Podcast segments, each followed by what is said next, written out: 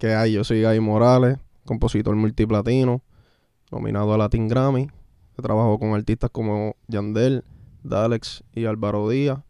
Y esto es Smash Podcast. Diablo, activo. Gaby Morales. Mi gente. Toma. Me metí un cantazo. Estamos en el Smash Podcast, Corillo. Eh, tenemos invitado especial, un compositor, productor también se puede decir, eh, de muchos palos y ha trabajado con muchas personas que en verdad están rompiendo eh, de los élites. Y obviamente antes de empezar tenemos que hablar de quién, Super Solo. De One RPM. Con One RPM, usted sabe que nosotros estamos distribuyendo nuestra música eh, con esta plataforma. Una Oye, y tienen algo nuevo. Tienen. Eh, eso es verdad. se llama Upstep. Ya. Huh. Ahí es que tú vas a poder lanzar tu música, ¿me entiendes? Y tú mantienes todo lo tuyo.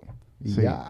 Sí, Tranquilo. y el- lo, lo cabrón es que ellos pudieron hacer esta plataforma para competir con todas estas que ya estaban, tú sabes, como que las, no las voy a mencionar el nombre para no darle la pauta, pero por las genéricas que hay por ahí, que uno llama y uno escribe email y no te contestan, esas plataformas, pues para hacer la competencia, pero tú sabes, con, con gente que en verdad coge el teléfono y gente que tiene un customer service. Además de que te escautean por ahí mismo y de ahí cuando tú ve- vean esos números que están ahí como que diablo, ya vale la pena, fup, te agarran y después te cogen y te firman o te ofrecen algo, no se sabe, ¿me entiendes? Si tienen dudas, ustedes saben, Corillo, nos tiran al DM o le escriben a Kevin Eiroa. Bueno, ahora sí, bienvenido Gaby Morales. Duro. Tío, gracias por tenerme aquí. Estamos activos. Mira, te hemos visto en campamentos, siempre te vemos en el meneo. ¿Cómo, cómo tú haces para estar siempre en todos lados? Mira, en verdad, eso es gracias como que a las relaciones que yo he creado a través de los años, como que he hecho mucho, muchas amistades dentro de la música que, que siempre nos mantenemos en comunicación y estamos ahí y, y siempre la quiqueamos cuando estamos juntos, so, orgánicamente así, pues, o sea, me mantengo así en todos lados trabajando con, con todos los brothers. ¿Qué te llevó a ser, a querer ser compositor? Mira, realmente eso fue algo que cayó como que orgánicamente porque yo no era eso era un punto que yo no sabía, yo estaba un poco perdido. Yo no sabía realmente por dónde irme en esto de la música. Yo siempre quise ser artista, pero quería meterme en el negocio. Este, fui un tiempo ingeniero este plenamente, pero siempre por dentro como que con ganas de seguir componiendo y eso y siempre grababa mis temas. Y una vez con, con Dalex, que yo llevo trabajando con él un montón de tiempo, pues una que nos juntamos, este, que no nos habíamos visto hace tiempo, este, nos volvimos a juntar y le enseñé una canción mía, sin pensar así, ¿verdad? Que sin, sin ningún tipo de, de, "Oye, mira, escucha este tema, a ver si te gusta. Y me dijo, Hacho, está duro, yo lo tiro. Hmm. Y yo, que tú lo tiras. Ah, que tú lo tiras. Y eso quiere decir por cientito, eso que entiendes. Y ahí mi mente hizo. Y yo, ok, ok, ok. Oh, ok, ok, shit. ok. Pero este, ese tema, ese tema se llama Bellaquéame, que es de Alex con Mickey Wood. Eso salió en el disco de Mickey Wood. Este, yo escribí el intro y coro completo. Lamentablemente Ya. no cogí por ciento de ese tema. ¿Qué? La verdad. Sí, porque, o sea, como, este, sí, mano, y no lo legisle bien, este, para ese tiempo, eso fue hace muchos años ya, y yo estaba, o sea... ¿Pero qué fue? ¿Como te pagaron por la pista y ya? No, no, nada, yo no recibí nada por ese tema, sinceramente, no sé qué pasó ahí, yo creo que fue un poquito de irresponsabilidad mía de no estar pendiente de esto, pues confiando fue- que maybe, tú sabes, me iban a cuadrar eso... Ah, Aprendiendo del negocio, yo no sé, estaba bien perdido en ese momento, yo no, entonces como que... Pero ¿y cómo tú pasó. llegaste al tema? ¿Cómo así al, al, ¿Cómo, cómo, cómo te hiciste partícipe? Como que eso fue un beat que tú tenías Oh, eso, eso guardado. yo lo monté en, en mi estudio, que yo tenía un estudio en Ponce y, y en, en uno de esos días montando yo solo encontré un ritmo y le metí. Ah, ok, y hice el intro y coro y no tenía más nada. Y entonces yo le presenté el tema a Alex en una situación que me fui para Miami, que, que, que fue un tiempo que no, que vuelvo y te digo, que nos volvimos a ver después de un tiempo que no nos habíamos visto y, y, y se lo enseñé y así surgió. Entonces yo en mi mente, diablo, por ciento, por ciento, pero entonces salió el tema. Sal, perdón. Salió el tema. Y pues no entendía qué era, cuál era el próximo paso para yo poder. Yo estaba realmente más feliz que salió un tema que yo escribí. Este, con un artista como Mickey Wu y Alex, que son para mí súper grandes. Y, Sí. y me me quedé con ese, con esa emoción, pero no tengo por ciento de ese tema. ¿Y, Y crédito? Como que ni por... crédito ni nada. ¿Tampoco? No, no. What? Sí, yo grabé las voces de Alex también. O sea, no- Y tú, yo te, mucho, tú yo hice mucho en ese tema. tenías eh, ASCAP para ese tiempo, BMI ya. este yo- BMI, pero yo no, yo creo que yo, yo creo que yo no había hecho mi publicadora propia por ese, eh, todavía. Entonces, este, Mm. eh, después fue que montamos Hola y en esa situación, este, de los porcientos, ahí fue, yo no vi que, que en, yo chequé en BMI registrado y no, y yo salía como un, como NA. Y yo, pero ¿por qué yo, todo el mundo está aquí y yo no? Y cuando me orienté, pues ahí fue que me dijeron, mira, es que eso tienes que escribirlo tú. Y yo, Mm. ah, ok. ¿Cómo así? Yo, Espérate, ¿cómo que escribirlo tú? como yo tenía mi propia publicadora, pues yo tenía que inscribir el tema en BMI yo mismo. Para poder, para que el tema se registre y yo esté registrado en la canción y que pueda cobrar mi por ciento. Ah, Y tenías que hacer eso en todos los temas tú solo. Yo solo, sí. Sí, Ya, tenía que hacerlo yo. Ese momento, en ese tiempo. Y Ya. ahí fue que yo, ah, ok. Eso para que ya ve. Fue que no negocié, no hablé, maybe no hablé, no, no sé. No sé Tú qué pasó, que es como la inexperiencia, ¿verdad? la inexperiencia lo dejé por desapercibido. Y, y también otro tema que salió en el disco de Becky G, que también yo escribí un verso. Tampoco lo mismo, está ahí, yo, ahí yo estoy pautado tener el tema. ¿Qué? Pero pues lo mismo. Pautaron. sí, el verso mío completo escrito. Pero volvemos a lo mismo, eso, es, eso no es culpa de nadie más tú, que la mía. tú has hablado con como que con alguien para que te orientes qué tú puedes hacer al respecto Sí, así? yo traté de ver ahí cuando entré a Neon, que ellos se convirtieron en mi publicadora, pues traté de comunicarlo con ellos para poder ver si puedo cobrar esos por cientos, pero no sé, Ya, nada eso. Eso es una buena pregunta para hacer un, a un abogado. Sí. Si uno puede ir retroactivo como compositor, porque si tú pones un, como que, yo sé que tú puedes alterar el split si tú le mandas un email, por lo menos en ASCAP, le mandas un email a Robert y le pones los cambios que quieres hacer, pam, pam, y él se encarga de, de hacer los cambios allá. ya. Sí. Pero como que yo me pregunto si, si uno somete un cambio en un split, como que si la gente que son parte del tema se van a encojonar, ¿me entiendes? Como que... No, pues yo me imagino que yo tengo que, que, eh, ver, no sé, no sé. Sí. Eso tengo, hay que, hay que, Mm. eso es cuestión de negocio ya. Ten, sí, ¿verdad? Sí. Yo pienso que eso es, eso es algo que en verdad cuando uno lo hace tiene que ser directamente con, con, o sea, con el negocio, con la persona que hace el negocio. Y en este Ujú. caso, si tú tienes una publicadora, pues me imagino que ellos te representan, so deberían como que estar... Sí, pero no sé, no, de verdad que no sé, como eso ya ha pasado tiempo y eso, Sí. pues estoy, no quiero ni pensar en, no, o sea, no, no, no le he dado más, más casco, pero Exacto. Y, Pero pero si eso hay como algo quiera, ahí, tú pero- lo puedes usar como un bragging right también, full, full, ¿verdad? full, yo, yo sí, y yo, y igual yo lo veo como experiencia, pan, pues, mira, ya aprendí para la próxima, y para la próxima pues me puse más, más o sea, me, me puse más al día y registré el tema y, eh, y pues de ahí para adelante, papi, no, Ya. no hay break. Y entonces, ¿en qué momento fue que tú dijiste, diablo, puedo hacer dinero de esto? Porque al principio tú sabes que uno coge los por ciento y al principio no, no es como que está generando tanto dinero. Pues mira, me orien- me- también me orienté me- con lo- los tipos de contratos. Este, cuando, cuando yo, cuando a mí me explicaron bien lo que era un, un publishing deal, este, yo dije, ah, ok, ok, ok, ok. Y me puse para seguir, tú sabes, llenando el catálogo para poder coger mi Mm. publishing deal. Y eso fue, yo me puse full para eso. 100% Y desde el más o principio que menos- yo- Que yo, escuché que dije, diablo, este, es el- esto, esto es lo que es un publishing deal, voy para eso. ¿Cuántos temas hiciste en tu catálogo para lograr el deal? Yo no tenía tantos temas. Yo tenía Hola Remix y Hola solamente, yo creo. Pero fue un palo. Fueron palos. Sí. Fueron palos, sí. Y Sí. de ahí, este, de ahí... So, eso es una, eso es un- una buena estadística. Como que como compositor, palo. con un palo, ya te puedes ganar un contrato de publishing. Claro, ¿no? Y... y, y eh, tienes que hacer un- es, es como una propuesta de, de con quién tú trabajas, de, de que tú tienes ahora, que va a salir. Todo eso influye. No solamente, tú sabes. el- Y lo las que relaciones, el- ¿verdad? Y las relaciones, todo eso. Y una vez uno tiene un palo y consigues un publishing deal, ¿verdad? O sea, ellos te dan un adelanto, pero este adelanto es como que el- suficiente para poder vivir por un año o en verdad es como que pues, o sea, un poquito ahí y tienes que cambumbiar por otro lado? Mira, es que en mi situación, este, en ese momento yo lo vi como que yo no había visto ese número en mi cuenta y yo, papi, yo no lo pensé. Y tuve que soltar por ciento y realmente pues me quedé un poquito corto. Pero yo como quiera no había visto ese tipo de dinero en mi cuenta. So, so, en esa eh, ahí yo no lo pensé mucho. No lo pensé mucho eh, y, y lo hice. Y, pero realmente ahora mismo, si yo maybe hubiese estado en otra situación más tranquilo, que, que no tenía tanta responsabilidad encima, que no necesitara el, el dinero en ese momento, maybe yo hubiese esperado un poco.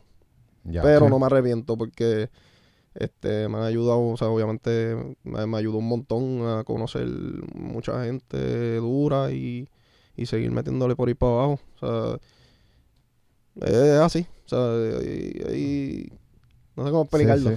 Pero- Hay algo, hay que estamos viendo que es que los compositores pueden entrar a sesiones, escribir y brincar, ¿verdad? Hacer cuatro sesiones en una noche. Pero no necesariamente eso les asegura que van a ganar dinero porque ellos- a ustedes no les pagan por ir a una sesión, ¿verdad? Este, diantre, pues ahí yo creo que depende de la situación también. Yo Hay que- gente que paga por, por sesiones. Sí, sí, sí. Ok. Este, yo, yo por lo menos, este, es que depende porque se hace la canción primero y después se, se hace el negocio. O sea, de- Esa es la cosa. Si estamos en un campamento y hay par de gente y estamos montando, pues montamos y después pues se hizo el tema, nos comprometimos en hacer la canción ahí en el momento sin mucho pero, pero pues cuando vaya a salir la canción, pues ahí se, se cuadra el negocio. Pero si hay algo más cuadrado, más cuadrado, maybe, mira, para que haga una sesión con esto, pues mira, este es el fee.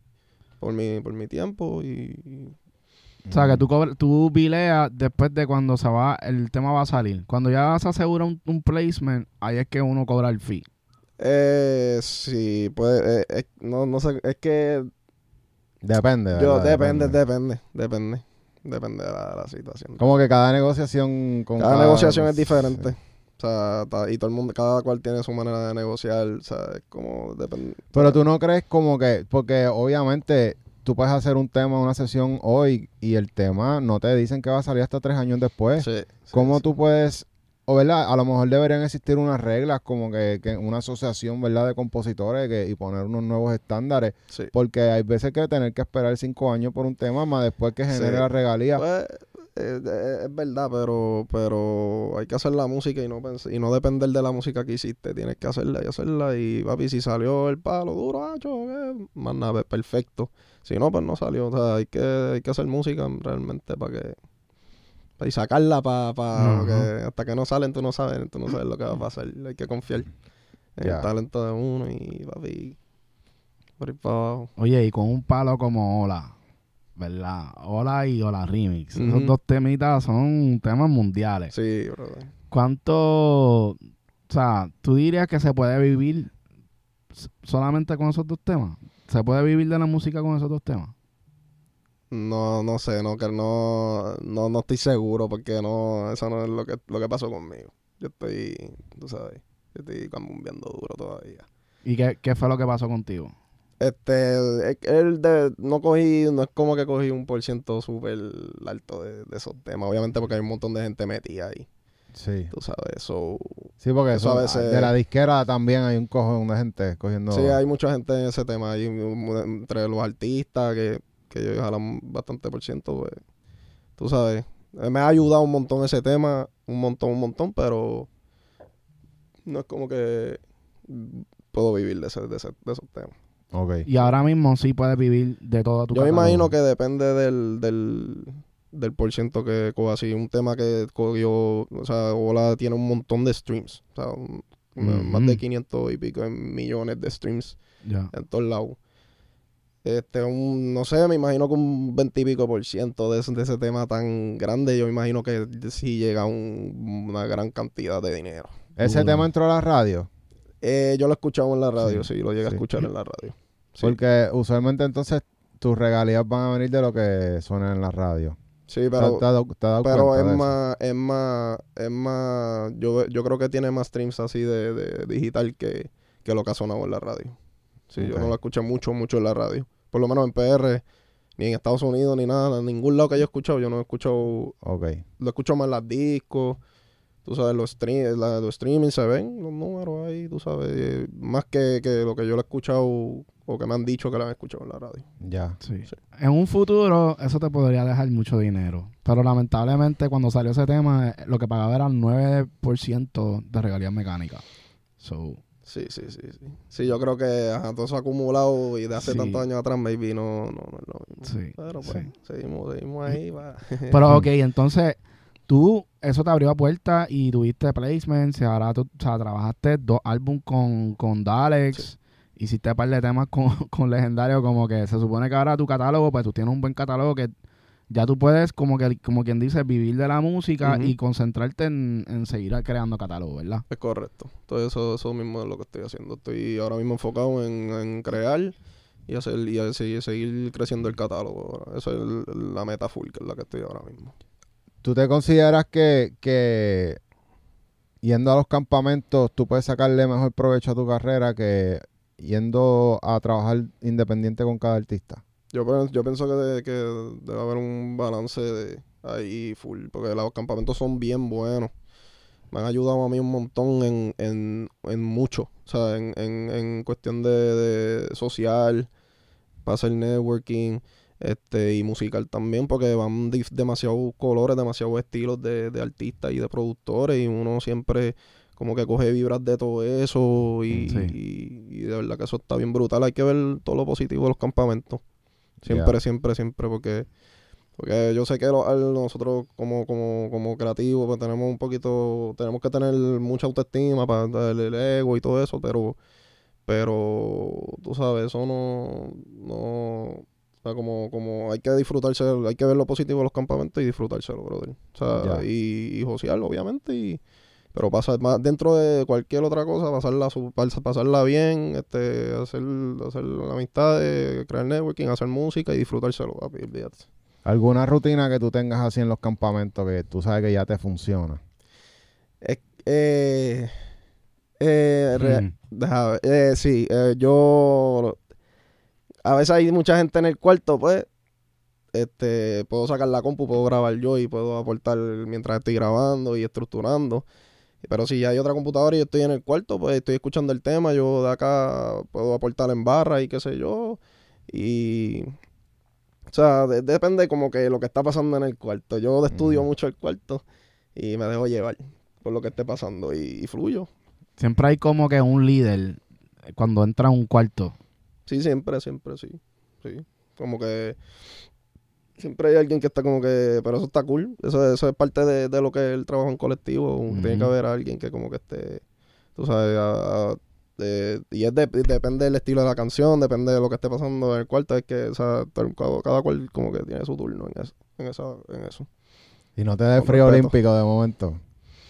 Los prim- las primeras veces que yo fui a los campamentos, a los primeros campamentos que yo he ido, que el primero fue este con, con eh, Rich Music hizo un campamento en, en Miami y fue un montón de gente. Y yo para ese tiempo pues yo no estaba tan acostumbrado a estar entre tantos artistas y porque de verdad que había un montón de artistas. Y para ese tiempo pues era Rich Music estaba, había salido los Avengers o estaba ese hype ahí bien encendido y pues yo caí en esos campamentos y conocí un montón de gente y pues sentí la presión dura porque Hmm. o sea, estamos entre demasiada gente talentosa y yo ay Dios mío qué es esto Y, y, y uno duda de, de uno Sí, como sí, que, sí, ¿am I sí. capable? ¿Entiendes? sí sí uno se se, se va uno, eh, tú sabes, pero después con el tiempo pues uno va aprendiendo y, y uno va como que como que cachándole el flow a como este y ya ok, ok, ya, ya, como que relax Oye, ¿algún código para componer? Como que qué trucos tú usas.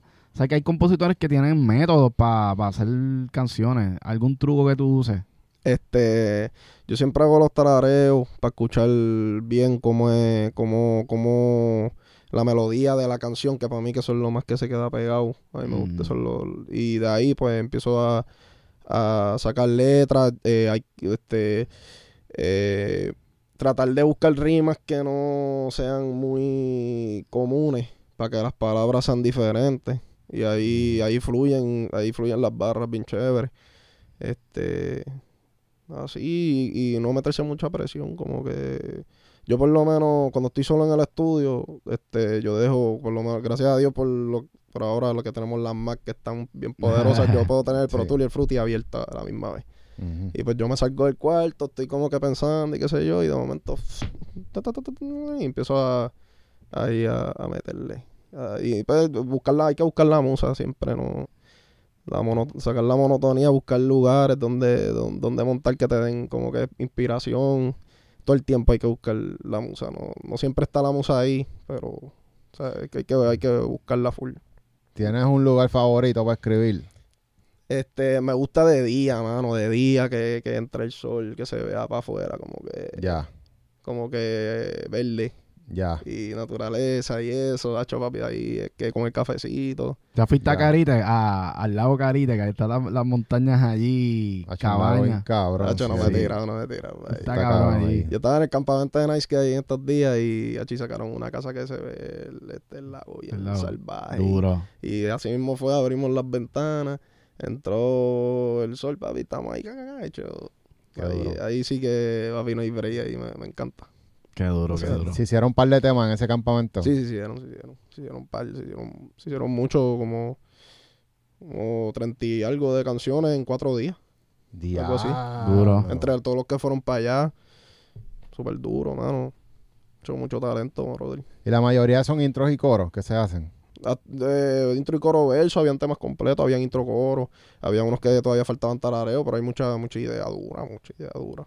Que no, no, no se debe pasar por desapercibido para nada. ¿Y fueron artistas también? Fueron artistas, este, este, Mofa estaba allí, este, que yo me acuerde, Randy llegó el último día, este, Rafa Pavón, este, había mucha gente ahí, mucha gente. En verdad estuvo bien bueno ese campamento, me gustó mucho. Usualmente cuando, cuando van a un campamento hay un propósito, ¿verdad? Como que, ok, este campamento es, y los temas que salgan son para esto, ¿verdad? Es que correcto. Ese de The Nice Guy tenía un propósito también. Sí, eso es el, el, este, esos temas es para el trabajarlo y moverlo y Para él como, como marca de, de Nice es Guy. correcto. Duro. Duro. Sí, nos pusimos para él ahí bien duro. Esto está bueno. So, él era el Sí. líder de todas las sesiones. Es correcto. Sí, Ok. Era el que organizó todas las sesiones, quien iba para el ca- para qué cuarto y nos puso al día todo súper duro. De verdad. Duro. Shout ¿Cuál es- out, shout out a Nice Guy. Shout out a Nice Guy. Sí, es verdad que sí. Full. Oye, ¿cuál es tu palo más grande? Eh, para mí es Hola Remix full y, y también este yo incluyo ahí de Yabu de Yandel.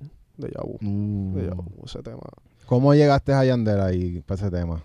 Pues este lo que pasa es que Tiny y Yandel tenían pautado para trabajar un disco este juntos. Y pues gracias a Dios que yo estaba en Miami para ese tiempo, accesible. Fue un, era un tiempo que llevaba mucho, o sea, que, que José eh, como un par de meses en Miami, un rato. Y me escribieron como que, mira, Yandel va para el estudio para hacer el, el, el disco con Tiny para que te metas en la sesión. Literalmente así yo. Al otro día, o sea, era literalmente de un día para otro. Y Mm. obviamente pues yo me puse bien nervioso porque Yandel es de artistas favoritos. Yo nunca había trabajado sí. con un artista así que yo me acuerde tan grande para ese tiempo. Ya. De, de los artistas de reggaetón.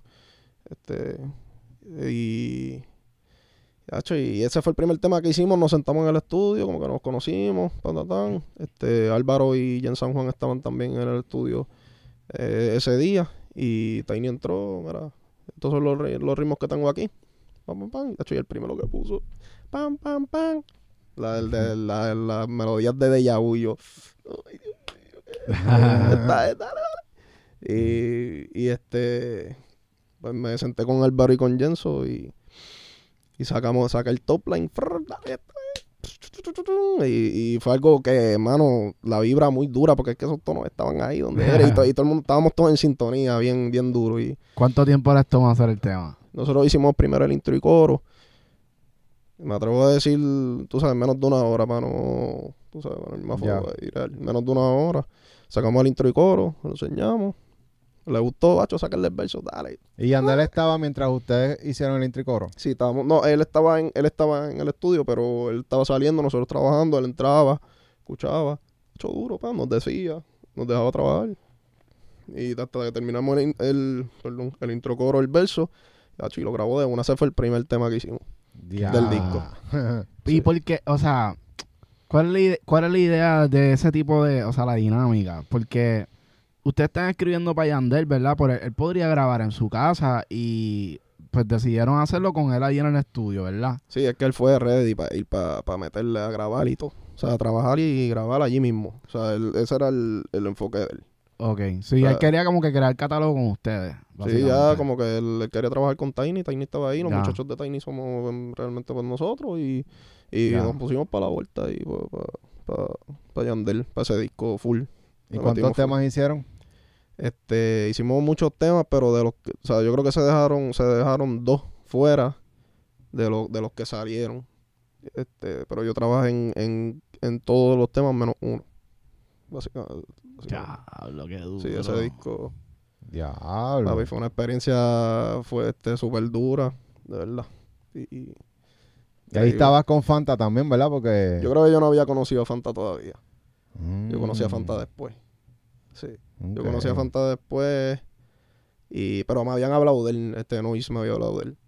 Y me, me decía, mira, ustedes se deben juntar y qué sé yo. Y yo, hecho duro, sí, full. Y después un campamento que hice con, que hicimos con Dalex acá en PR.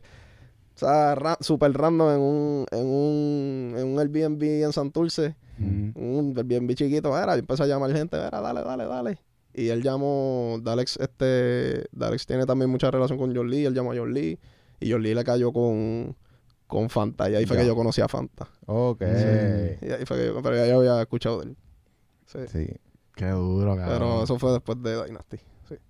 No, y ahora también Fanta está con, con Yandel también. Y Como Fanta que- le está escribiendo. Sí, él, él ya estaba con Yandel antes de que yo trabajara Ujú. Dynasty. El, Duro. el disco de Dynasty de, de, de Tiny. So, So, ahí pues, con- ahora vamos. ustedes dos tienen cuántas canciones juntos. Tenemos, tenemos un par de cosas juntos, no, pero no, yo creo que, ah, bueno, el disco de Wisin y Yandel, hicimos Desierto, eso fue entre Fantillo. Ya. Este, Y ustedes no, en ningún momento como que se pelean por punchline. Como que ya no, pero este punchline está más duro. loco, O lo yo- incluyen los dos ya. Hacho, yo no peleo por eso. Yo, Hacho, ¿te gusta más ese? Hacho, pues dale. Si no me cambia el vibe completo de la canción, yo no voy a pelear por eso, ¿entiendes? Porque si el tuyo está más duro, yo te, yo te la doy también. Yo pienso que también eso es parte de la composición, como que hace, como que, pues tú me puedes decir una barra y yo pues no, y después decirme que no, tú sabes, eso es parte de también. Y si él tiene una barra dura, ya, ah, esa es, y después yo la puedo reforzar, pa, ay, mala mía. Ah, reforzar ahí, pa, eso, y, y así se, así trabajamos, yo no pero por eso. Duro. Para No está nada. cabrón. Sí, Sí, que no hay un ego ahí Hacho, entre no, medio. eso, Tú lo ves como un deporte. Como un deporte. Sí, sí, esto es un súper deporte, muchacho. Sí, estamos, esto es competencia, pero amistosa. Ya. competencia amistosa y, y pero a la misma vez nos ayudamos, papi, estamos solos en esto, ¿me entiendes? So, está, ahí está fuerte el ambiente, hay que, hay que cuidarnos. Ah, Ah, hay ah, muchos compositores ahora mismo, ¿verdad? Sí, hay muchos compositores como que están, está como que creciendo eso y me gusta, me gusta. Que se estén, que se estén dejando ver los compositores más que antes. Tú sabes, porque yo creo que, que el rap y el reggaetón, tú sabes, sabes, perdón, el reggaetón es como una mezcla de rap y reggae full. Y la, y la cuestión de no escribir tus propios temas, yo, yo pienso que eso viene más de la cultura del rap que yo, papi. Si los raperos no, no escriben lo que viven, hacho. Este, no, no son raperos. Ya. Pero ve, eso está mezclado ahí también. Yo pienso que vi- viene de ahí, no sé, pensando yo acá y, y por eso, pero el reggaetón es otra cosa ya, como que tiene, eso tiene que ir como que, tú sabes, suavizándose y, y porque nosotros nos jodemos duro también para que los temas queden cabrón Sí. y, y merecemos nuestro reconocimiento. Sí. Oye, y te ha pasado. Es que hay algo que nosotros notamos mucho, que es que el kayaqueo de flow, el kayaqueo de rima, de punchline, como que llegó un momento que se normalizó el kayakear de los flow a la gente. Como que, ¿qué tú opinas de eso? Y cómo tú te tratas de mantenerte fuera de la norma, ¿entiendes? Porque como tú dijiste ahorita, que siempre buscas sonidos raros, buscas cosas raras, palabras raras, fraseos raros para eso mismo, para tratar de venir con cosas diferentes que no hayan hecho. Este. Es que depende de la intención que tú tengas. Cuando vayas a tirar una, una barra que ya está o algo así, como que si, si la vas a tratar como un tributo, eso está cool, tú sabes, se comunica. whatever, pero cuando está con la intención de robar, de, esto, pues obviamente, pues, no, o sea, obviamente uno coge inspiración pues, y, o sea, todo está hecho. Eso, y de, de que hay que coger inspiración de, de otra gente, obviamente cambiar, cambiarlo un poco, pero hay, o sea, hay que, yo pienso que eso es bien importante, eso es algo que te ayuda a crecer y a, y a cambiar y a hacer tu sonido, tu propio sonido. So, eso no está mal, tú sabes, como que es, por lo menos eso, pero ya cuando estás como que, o sea, tirando ahí con la intención de, de carjackear full y eso, pues ahí pues eso está mal. 100%. Y, y se puede coger inspiración de un AI. ¿Cómo así? ¿Cómo con inspiración? No que, que el AI te dé una idea, porque Por- sabes que ajá. crean, la, la- los AI ya pueden crear loops, por ejemplo, y tú puedes usar ese loops para crear algo nuevo. ok, en cuestión de producción. De, También, o de cantar también. Sí, o de sí. cantar porque de momento tú tiraste, tú puedes grabar algo con un flow. Y de momento tú le pusiste la voz de un artista famoso a ese flow. Ajá. Y ese artista a lo mejor jamás pensó que cantar ese flow le iba a quedar bien. Ah, ya, ya, ya. Y, ahí ese ya el AI te sirvió de inspiración, como que, Sí, ah, sí, ya lo puedo, ah, yo puedo tirar ese flow. 100%, ¿no? Este, yo, yo pienso que la AI se ha convertido como que en una herramienta este, dura para los compositores, para presentar temas a los artistas.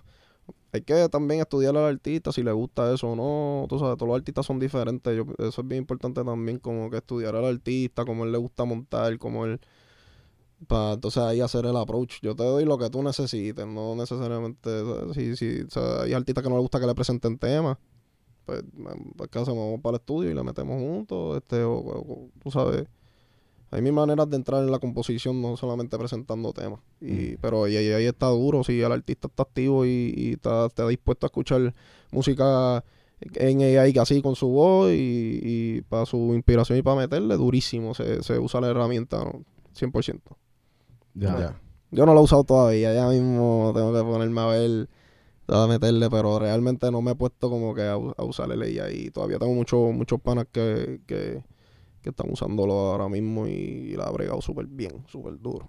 Yo Sí. estuve viendo que, que tú tienes que aprender a cantar también, como que tú con tu voz normal, cantar más o menos con el flow del artista para cuando le pongas la voz, entonces sí se parezca. O sea, Claro, que también hay un arte ahí, que no es que solo lo hace. Es correcto, porque yo tengo entendido que eso como que te- lo que coge es el timbre del, de la voz y no la dicción como tal, creo yo. Eh, pero este, eso hay que como que articular bien como Ah. articular los artistas. Exacto. Este, como, como es que cantan, como es, si es que cantan con mucho aire o cantan más de acá, todo eso, para entonces Sí. cuando vayan a meterle el like que suene tracks.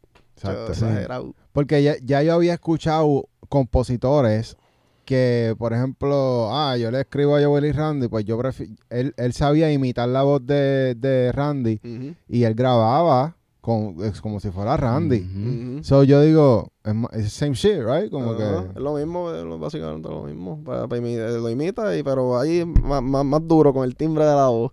Está ya. duro, está duro eso, en verdad. Sí. Yo pienso que los artistas no, o sea, como que no se deben ofender. Como que si se sienten como que, Sí, que les sí. está ofendiendo, como que tienen que bajarle un poquito porque en verdad es una herramienta. Estamos viendo que ya se está volviendo como que, yo creo que se va a volver un estándar. Vamos a ponerlo así para los compositores. Sí. Porque literalmente si tú tienes un artista aquí y ya tú quieres como que enseñarle y, y hacerlo más rápido, el- ese proceso de conectar con la canción, y la escucha con la voz del, de una va a decir que sí. Sí, sí. Yo pienso que está muy duro eso, que, que deben, los, los artistas deben estar abiertos a, a escuchar temas de referencia con, con, con, con AI. Algo que les facilita realmente el trabajo. Si, si, la- si el tema para ellos está duro, que, que metan, yo pienso sí. Y es una ayuda bien dura para el compositor también. Muchas cosas, muchas cosas, no nada malo. No veo nada malo, nada malo con eso. Ahora, pero si hacen canciones y sacan temas con la ima- o sea, con usando la voz y full, vamos a sacar el tema. Sacar el tema así. Está, está fuerte eso. no sé, no sé cómo, cómo. De verdad que como. Yo no sé cómo yo me sentiría si, si, si pasa de este lado. Porque.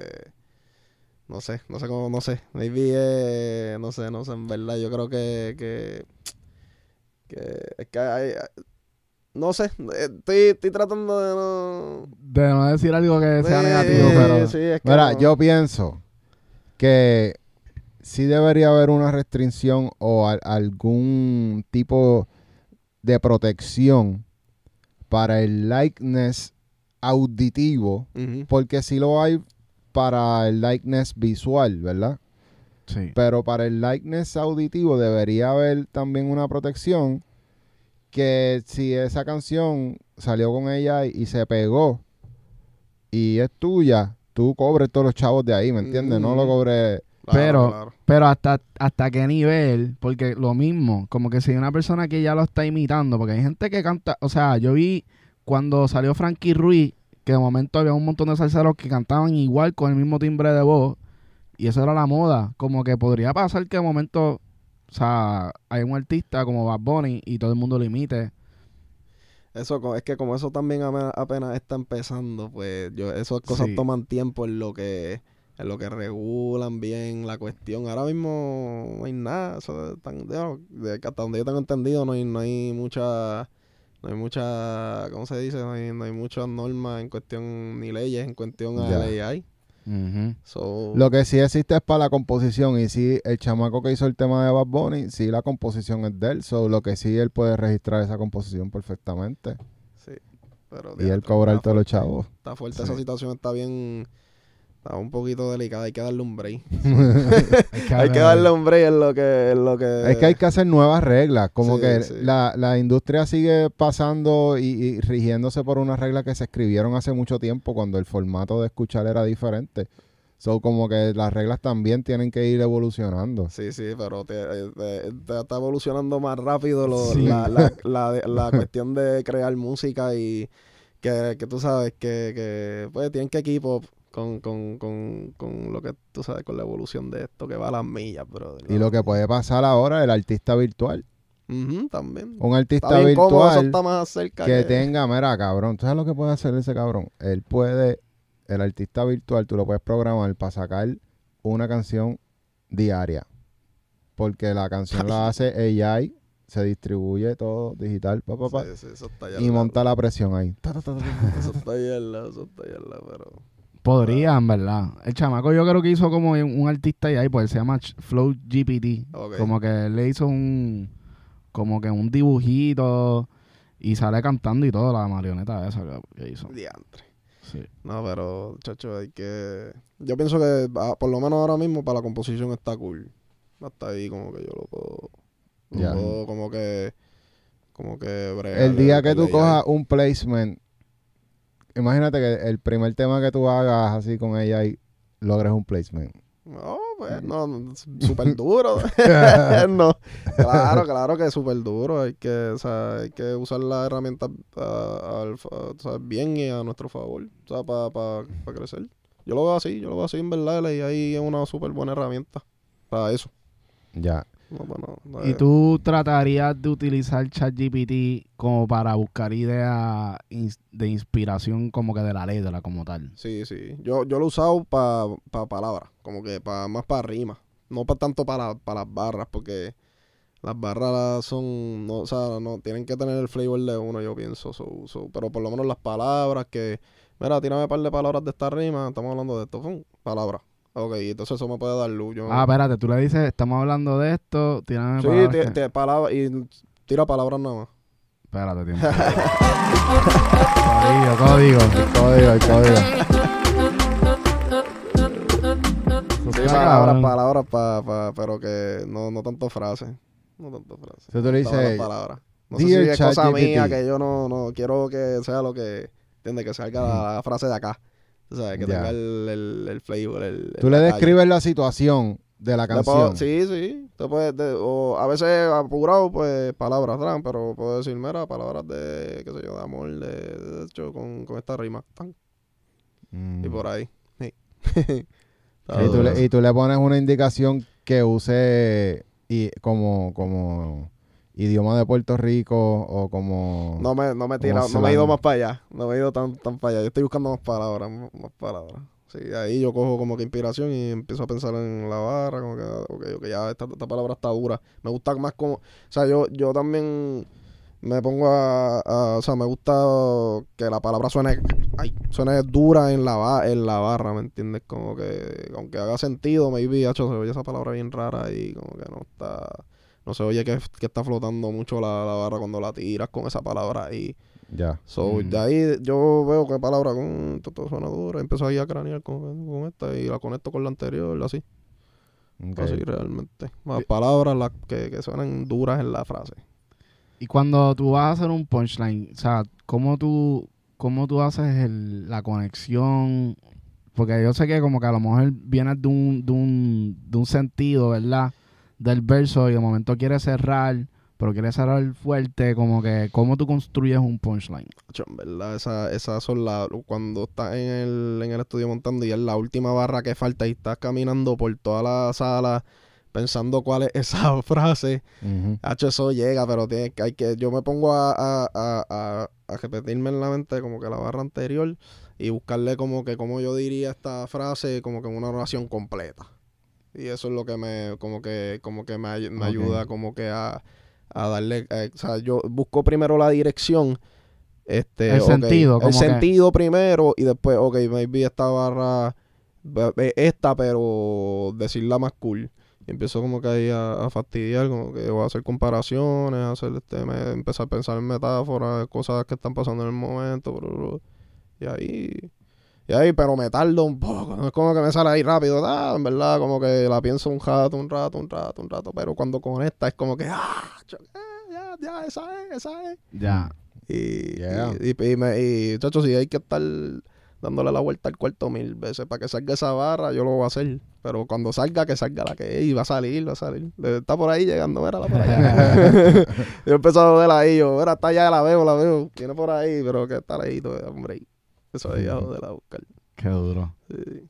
Y siempre es la rima en la que va, o sea, tú buscas la rima, ¿verdad? Ese es como tu límite, como que tengo que cerrar con algo que termine con esto y el sentido y de ahí es que tú vas como que buscando la manera en que, o palabra me imagino, como que te concentras en una palabra y buscas la manera de cerrarlo con esa palabra. Eso es correcto. A veces yo encuentro palabras y yo, diablo, cerrar con esta palabra está duro y empiezo como que a, a pensar ahí, como que a conectar. Pero sí, a veces, a veces yo busco la, la cuando son frases ahí para terminar, busco la palabra y después empiezo a pensar que, que en, en- en la barra como tal. En la dirección de la barra, a menos que ya de una fran, eh, salió la barra, pero, pero como que en el proceso mental estoy ahí como que buscándole el sentido y de ahí buscando, como decirlo, súper cool. Y en, lo- y en los coros se piensa igual o los coros como que es un poco más fácil. Hacho, es lo más difícil que se me hace son los coros. Pero, pero yo, yo, porque yo busco primero la melodía, que sea el coro que tú la, que tú sientas que la puedes cantar ahí, tú sabes. Ujú. Ese, que ahí es que yo empiezo. Yo, yo quiero, yo, o sea, ahí yo, yo tengo que tener, o sea, yo hago el intro, el intro es como que más fluido, relax, pum, y cuando voy para el coro, pues ahí como que, chacho, tengo que, tengo que tirar la melodía que, que, que es la que yo, que, que sienta que es la que conecta bien duro, para entonces ahí, pan, Sí, porque ese es el chicle, ese es el tema. Ese es el tema. Los versos y eso, pues está cool, o sea, se le mete, no es que está, está difícil tampoco, hay que romper los versos, pero el tema es el coro. Exacto. El, es coro, el- tema el es coro es como, como el resumen de la canción y el verso es la explicación. Y los versos de explicación, la historia, la, la- el vacilón, eh, lo que digo, depende de lo que es el tema. y Pero el coro es el tema, el coro es el que van a gritar ahí bien duro, el que cuando lo escuchas en la radio, el que se te queda ahí como que...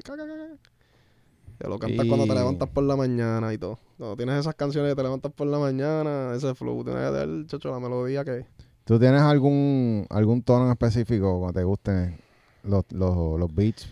Específicamente, ¿qué, qué tono? No, pero el yo estoy últimamente tirando tonos, tonos medios bajitos. Como que... Como el de hola, así, como de hola. Ese fue así, me tiró un gallito ahí. pero tonitos bajitos, este... Tonitos bajitos me gustan porque... Porque refuerzan duro la alta, puedo tirar voces altas en dinámica y salir duro también, como que... Ya. Duro. ¿Tú consideras que, que cuando escribes piensas en cómo el artista lo va a interpretar en un show en vivo? Sí. Sí, sí, yo te, yo, este, o sea, lo, lo que yo, o sea, con, Álvaro que he visto como que, como que el público cantarle los temas así, bien, bien duro de atrás. ¿Entiendes? Tacho, te- yo te- ya ahora de ahí para adelante yo he estado tratando de imaginarme qué carajo van a cantar así, ah, tan alto como que en los coros y qué sé yo. estoy- pienso mucho en las discotecas, como que, que son, esto sonar en la disco no. Ya yo siento que si no suena, no suena en la disco, estoy ahí como que medio de esto, se hace el tema normal, vamos para encima, pero yo siempre, lo primero que siempre pienso es si, suena en la, si va a sonar en la disco o no. Ok. Y ahí, o sea, con el vibe del tema y eso. Y ahí es que, eso es ahí en donde más me gusta, que suene en la disco y que, o coros que se quedan ahí pegados. Que cuando te levantas por la mañana. ya, ya, ya, ya. Sí, eso es como que algo que mucha gente, o sea, la mayoría quisiera sonar en la disco. Cuando la gente la está pasando cabrón, ¿entiendes? Como que- full es que ahí está la energía, cabrón. macho. Y también muchas experiencias. O sea, la, mayoría de las personas que van a la disco y dependiendo de lo que vayan a hacer, pero por lo general tienen experiencia. O sea, como que estás pasando muchas cosas con gente tuya, estás bajo influencias también, que eso como que le va un poco más las cosas. Y, y obviamente, pues la música es como, como ese link que a la noche, digo, el día después, cuando tú te levantas, pues esa canción te va a acordar ese momento. Eh, y eso se queda para toda tu vida. Sí, sí, sí, sí. Eso es otra de las metas también de, de- de uno como, como músico, que, que sea un tema que te toque, que te haga acordarte de un momento, de algo, alguna situación. O sea, te, y la música te transporta, literal. Yo, hecho, yo escucho música como que... Yo soy bien reggaetonero, pero bien reggaetonero. A mí me gusta escuchar el reggaetón bien viejo, bueno, pa- este, bien para atrás. O sea, eso es lo mío, lo, lo, de hecho, esa suciedad y esa suciedad de, del reggaetón, el bajo, hacho, a veces Ujú. desafinado no me importa, ¿entiendes? Eso es lo que a mí me gusta. Ya. Y, y como que tengo eso ahí por dentro, que es lo que, que siempre que me, que me monto tengo, quiero meterle un feeling de ahí. Ok. Pero, este, pero sí, mano. Antes de, de tú como que empezar a, a generar dinero de la música, ¿cuánto tiempo to- te tomó llegar a ese punto? Este, hecho yo mucho tiempo, mucho tiempo. Yo empecé bien de, yo literal, yo como de, yo empecé bien chamaquito también. O sea, yo empecé como que en Adobe Audition, micrófono de Rock Band, Flow para los este, yo estaba como en octavo grado, noveno, pero cuando me gradué de cuarto año, yo ya yo quería meterme en esto, me fui a estudiar en el CAT, Mm. este, me, me fui para Full Sail unos años. Duro. Pero yo entré como que a- al negocio como tal cuando firmé con bueno, cuando salió como cu- cuando salió Ola, que fue mi primer split, básicamente, so, ahí fue que yo puedo decirte que sí que entré más o menos al negocio, empecé a ir a los campamentos, este, este y empecé a ver y, y, pues me ofrecieron mi primer publishing deal, eso fue el primer dinero que yo vi grande Ok. como ¿Y tal. Full Sail qué estudiaste allá? Eh, recording arts, eh, o sea, el, el ¿cómo se dice? El, el asociado. Mm. Pero no termina, no termina. No. No. ¿Qué, ¿Qué fue lo más difícil que se te hizo? Es que, mano, yo quería ir para Orlando porque, porque estaba todo el mundo allí eh, metiéndole. Ya yo conocía a mucha gente allá para ese tiempo. El mismo Alex, este, él y yo nos mudamos para Orlando para la misma vez. Y, y ellos- él estaba allí, estaba Lelo y Yassi, estaba Magnífico, estaba... papi, yo quería estar allí con ellos. Eso era lo que yo quería, pero pues para ese tiempo, pues, buscando que voy a estudiar. Sí, un chamaquito todavía como que, ¿qué hago? Yo quiero la música nada más. Y pues me apunté en Full Sail, pero por irme por Orlando, hacho, y pues... Ah, En sí. verdad lo que hice fue trabajar más Sí, de lo que fui sí. a la universidad. Ya yo estaba con esta gente, ya, yo, ya ellos estaban este, meneándose y joseando. Yo estaba ahí con ellos, yo sentía. Y yo quería, yo lo que estaba era con ellos todo el tiempo metiéndole. ya. ¿Y pudiste aprender algo en Full Sail? Sí, sí, teoría de música. O sea, no, yo no estoy, eh, yo, yo he oído y este, por lo menos los acordes y todo eso lo aprendí ahí. De, de todo lo que yo pude haber aprendido ahí, eso fue lo más que, que yo saqué, como que más teoría musical. Ya. Bueno, y el Pro Tool también, ¿verdad? Porque Sí, Pro Tool. Pero yo llevo usando Pro Tool como desde Pro Tool 8 en Box 2. En Box, Sí. en Box Mini. Duro. So que ya más o menos ya yo, ya yo tenía un, un- una idea de cómo usar Pro Tool y qué sé yo. Pero, pero sí, yo Pro Tool, eso es lo que yo uso, Pro Tool Full, Pro Tool. ¿Y, ¿Y tú consideras que el método que enseñan allá en las consolas grandes como que es, es eficiente? Sí, Porque- porque te, te- sí, sí, es que Full Sail, like, si lo aprovechas como una, una super herramienta, hecho, durísimo. vas a aprender un montón, hay break, vas a aprender de hasta de lo más, de, de cables, de soldar, eso imagínate, pero se, se- se aprende, se aprende, sí, te- se- mucha teoría, pero hay cosas que uno quiere hacer que en verdad requieren teoría para llegar, o sea, sinceramente, ahí Y- hay una, tienes una, una manera más clara de, de cómo llegar a, a lo que tú quieres llegar en cuestión de sonido. Full. Y también la parte de, de que la universidad es 24/7 y los horarios te van preparando para la industria. Sí, pero eso está demasiado fuerte, brother. Te tocaban los laboratorios a las 5 de la 5 de la mañana. mañana para entrar a las 9 de la mañana después, que eso. Sí. No, no, pero bien, bien. O sea, no, no, yo no, de verdad que no, no lo sobreviví, no, pero no me arrepiento de nada. Ese tiempo para mí fue clave, este, desarrollo musical, este, este full. So, tú te tú cuiteaste full sale porque te dieron un mamajero de adelanto y dijiste, fuck it. No, no, no, no, no, yo, eso fue mucho, el adelanto fue mucho después. Sí, esto estoy hablando de como Flow 2012, para allá, 2013. Ok, Sí. ok, ok. ¿Y qué hiciste mientras tanto? Como que... Hacho, yo me quité de la música. Me, estu- me fui a estudiar en la Inter. Yo algo sentía que no, no estaba bien. Y volví otra vez y ahí fue que me conecté con Dalex otra vez. Cogí un pasaje para Miami, me fui para allá con él un rato y, y, sí, y ahí fue que pues, de bola para adelante. Pues ahí he estado hecho por ahí, por ahí donde pueda que me pueda meter, voy para allá. Ya. Muy duro. So, tú, tú en- entonces como que tus relaciones fueron las que te llevaron también a, a conseguir ese adelanto porque Sí, sí. conocías a Alex de mucho tiempo atrás. sí, sí, sí. sí.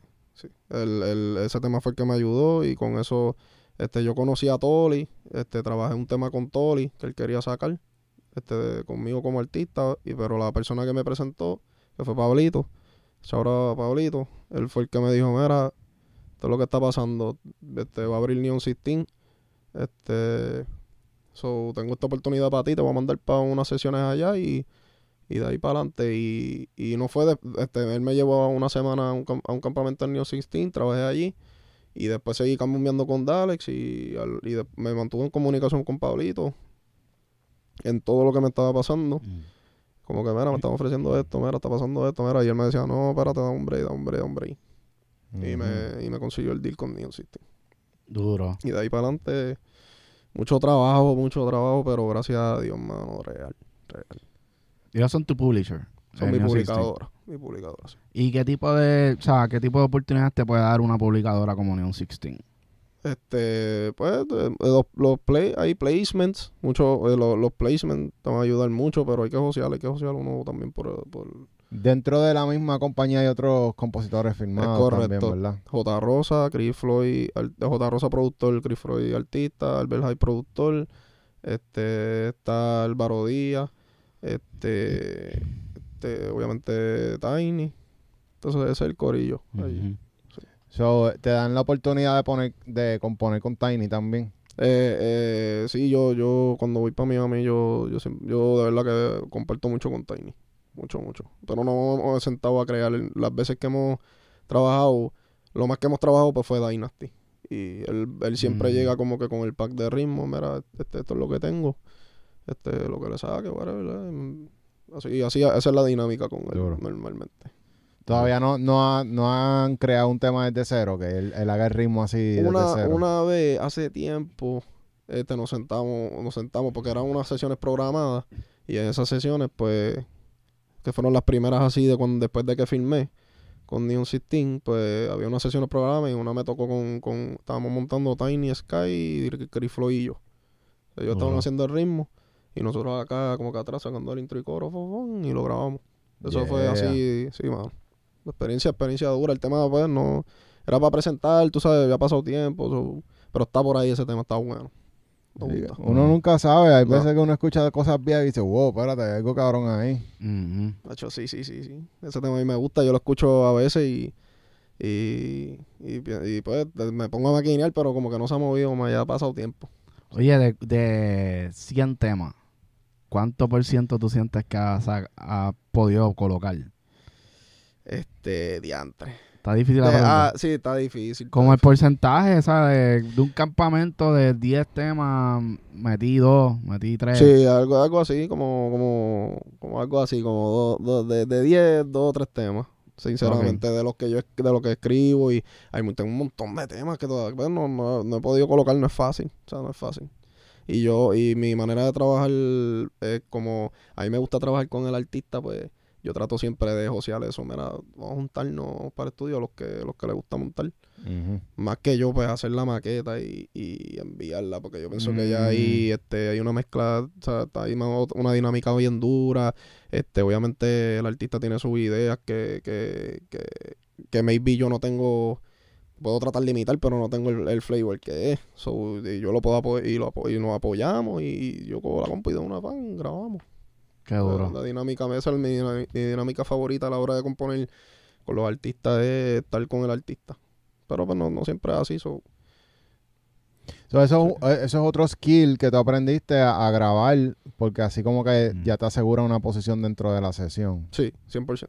Yo, yo siempre me, este, me grabé yo mismo y eso. So, so así mismito yo grababa a otra gente. O sea, no, nunca, nun- yo nunca, nunca, no nunca, pero, o sea, de, de un tiempo para adelante pues sí, pero siempre, de siempre yo, yo me he grabado todo yo solo, yo, y yo siempre saco la compu.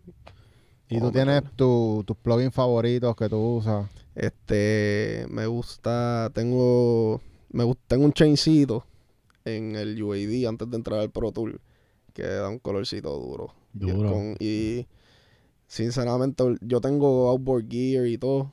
Tengo el Manly Core, tengo, tengo, tengo el UA, el UA 610, que yo le cambié los tubos y lo puse a sonar un poquito más chévere. Pero, hacho, papi, no sé qué pasa, que conecto el, el micrófono directo a la Apollo y le meto el de NIF, el Unison, y ya yo estoy contento. De o sea, yo estoy, con, yo estoy ya, hacho, ya está, ya. ¿Cuál es? ¿Cuál es? ¿Cómo se llama? El NIF, el, pro, el NIF preamp de, de Universal Audio en el Unison, puestecito ahí. Y más nada. Le pongo también este un LA2 eh, abajo, eh, no el 2, el LA2 y un pultexito abajo. Entonces, depende de la voz, lo voy seteando más o menos, pero ese chaincito me da un low endcito que, que, que para las voces que, que eh, yo grabé a Alex en- con ese seteíto en estos días y escuché el tema en el carro y yo sentía la voz de él, el- las graves en el asiento Duro. clean, linda, ya, ya con eso yo estoy. Para- Yeah. Eso lo oigo. LA2. Está bueno. pero leve, todo leve, todo. Tú todo sabes que hay leve. mucha gente que no le gusta eh, procesar la voz antes de entrar a Pro Tools, pero Sí. yo te confieso que yo soy feliz cuando yo veo la onda que, sa- que sale así gordita De hecho, sí. y no tiene picos locos, que hay que ir después ir bajando todos esos picos. Sí, sí, sí, sí, sí, full, full. A mí también me gusta eso, que se vea como que se vea clean, se- que se escuche clean, pero que esté ahí, tú sabes, gordita. Sí. No tan tanto, porque, pero es que también depende de la voz del artista, uno se te da todo eso. Hay artistas que, ne- que necesitan más dinámica en la voz. Hay artistas que les gusta más comprimido, o de ahí es que uno le va buscando la, la vuelta. Todo el mundo es diferente, bien diferente, bien diferente. O sea, demasiado diferente. So. Y tú le afinas las voces mientras va corriendo Sí. la sesión, como que, ah, si lo tiraste, hacho, papi, yo puedo arreglar esta nota rapidito aquí, Sí, espérate. ha hecho en Melodyne de una. En Melodyne, él ahora mismo los- el Pro Tool tiene, si compraste el Melodyne, lo tiene integrado donde, donde dice lo de los, donde le dice lo de Polyphonic y todo eso, ahí hay un de estos de Melodyne Can, y ya el Melodyne sale en el clip. Si yo copio el clip para allá, está- Sí. se, se copia con el Melodyne, y de una graban, y mientras estoy grabando, yo estoy Duro. pues yo miro, yo miro, yo pongo el, el, el, el, el rol del, del, básicamente, del, del Melodyne, lo Ujú. pongo como, como que, que caiga todo en la nota. So, hay una, hay unas notas, Snap, que, que en el snapé en el key.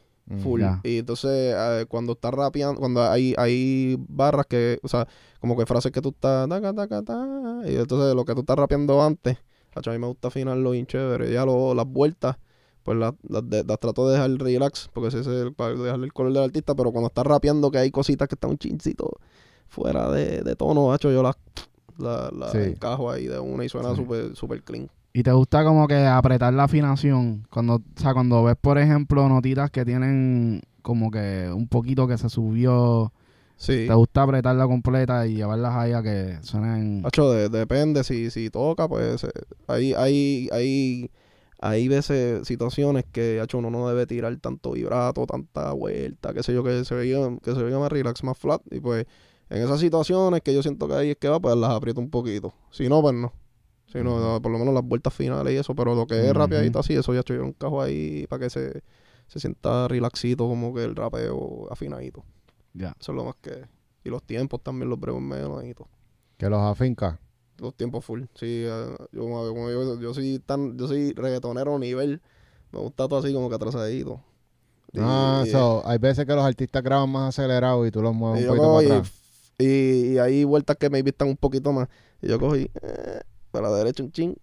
Y no te han dicho nada nunca, como que si Pues lo eso- es que son cambios bien sutiles también, no es algo bien drástico. Es algo que tú sientes después, o sea, después que la escuchas un ratito, ahí tú te das cuenta que ya trae ahí eso. Es un buen feeling, a mí me gusta, como que ese- cuando te jala para atrás así el, ¿entiendes? Que estás cantando detrás del beat, está sí, ese es el piquete. Eso es lo más que a mí me gusta cuando está ahí como que atrás. No todo el mundo así, no todo el mundo le gusta eso, no, no todas las canciones conllevan eso. Pero, hacho, sí, pero lo que lo- en el momento que lo amerita, eso va. Eso es lo primero que va a co- coger y, y sandunguearle. Eso tengo que san- sandunguearle un poquito. Ya.